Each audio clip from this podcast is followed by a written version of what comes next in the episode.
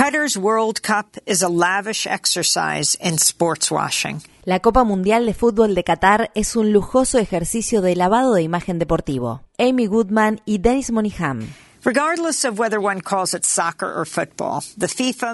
Independientemente de si se lo llama fútbol o soccer, el Campeonato Mundial de Fútbol Masculino de la FIFA que se está celebrando en Qatar probablemente se convierta en el evento deportivo más visto de la historia.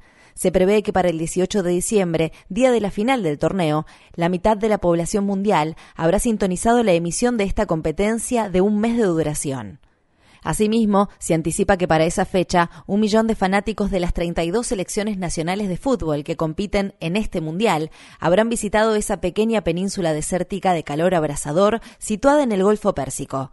Desde que la FIFA eligió a Qatar como sede del Campeonato Mundial de Fútbol en 2010, luego de un proceso plagado de hechos de corrupción y sobornos, la planificación y la construcción de la infraestructura necesaria para albergar este evento deportivo han avanzado a un ritmo frenético. La construcción de infraestructura incluyó siete enormes estadios, un sistema de metro, nuevas carreteras, 100 hoteles y más de 100 campos de entrenamiento.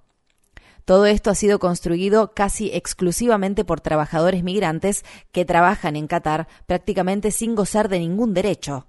Se cree que la exposición a las extraordinarias condiciones de calor extremo que soportaron los trabajadores en sus largas jornadas laborales han causado miles de muertes.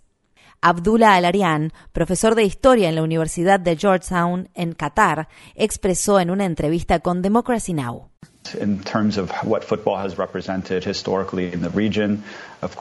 Este evento tiene un componente histórico importante en términos de lo que históricamente ha representado el fútbol en la región, algo que nos remonta a la época colonial, en la que las autoridades británicas y francesas lo introdujeron como una forma de inculcar disciplina y de civilizar, según ellos, a las poblaciones locales. Um,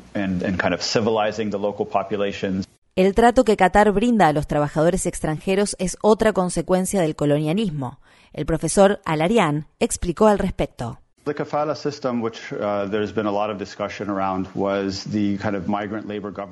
El llamado sistema kafala o sistema de patrocinio era el sistema de gobernanza laboral que regía para los trabajadores migrantes en la colonia.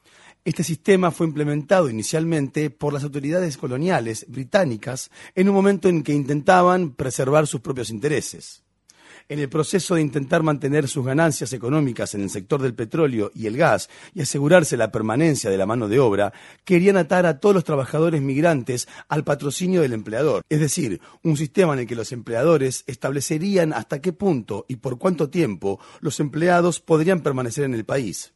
Entre otras cosas, los trabajadores no podían cambiar de trabajo sin el previo permiso de sus empleadores y no tenían ninguna protección que les garantizara cosas como un salario mínimo o condiciones de seguridad. Este fue un sistema que luego heredaron todos los estados independientes del Golfo Pérsico.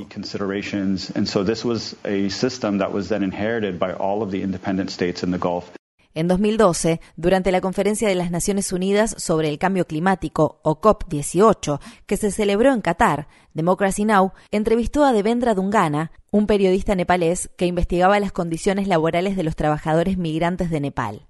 En ese entonces, la construcción de la infraestructura para albergar la Copa Mundial de Fútbol acababa de comenzar. Dungana expresó en aquel entonces.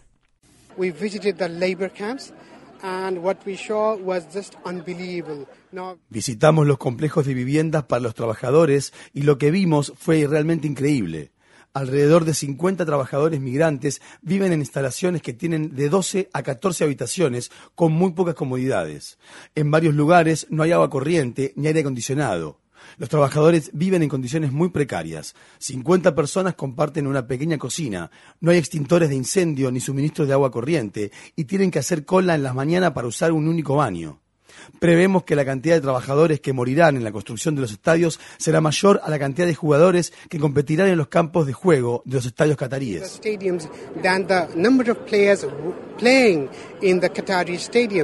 La geopolítica también ha impactado en este campeonato mundial de fútbol. Qatar es una monarquía absoluta. Al igual que muchas dictaduras de diversas partes del mundo, cuenta con el respaldo total del gobierno de Estados Unidos.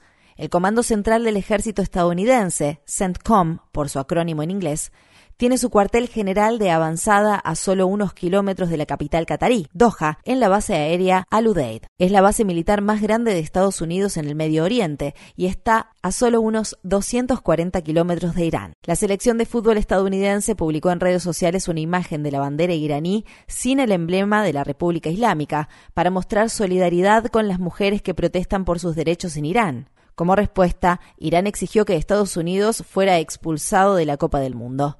Mientras tanto, la selección de fútbol iraní adoptó una postura valiente al negarse a cantar su himno nacional al inicio de los partidos, aparentemente como una muestra de apoyo hacia las manifestantes iraníes. Los atletas y turistas de todo el mundo que llegan en masa a Qatar también han entrado en conflicto directo con la arraigada intolerancia de la monarquía gobernante. La homosexualidad es ilegal en Qatar. En vísperas de la competencia, la FIFA prohibió utilizar en los campos de juego los brazaletes adornados con los colores del arco iris, conocidos como One Love, que varios equipos habían prometido usar para solidarizarse con la comunidad LGBTQ. Jules Boykov, un exjugador de fútbol profesional que integró el equipo olímpico de Estados Unidos, dijo a Democracy Now! We're definitely seeing sports washing where political leaders are using the sports event Definitivamente estamos ante un claro caso de lavado de imagen deportivo, donde los líderes políticos están utilizando la competencia para tratar de desviar la atención acerca de las violaciones de los derechos humanos.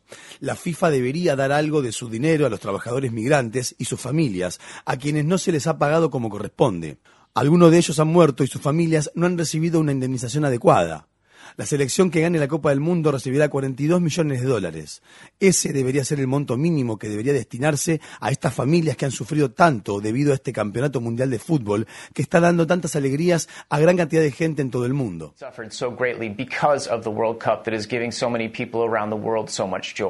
En un artículo de opinión sobre la Copa del Mundo publicado recientemente en el periódico The New York Times, el profesor Abdullah Al-Arian hizo suya una frase del poeta palestino Mahmoud Darwish. El fútbol es el campo de expresión permitido por el entendimiento secreto mutuo entre gobernantes y gobernados en la celda de la prisión de la democracia árabe. Al fútbol se lo llama el juego bonito, pero la Copa del Mundo de 2022 debería servir para recordarles a muchas personas de todo el mundo que la lucha por los derechos humanos, los derechos de los trabajadores y la igualdad no es un juego, es algo mortalmente serio.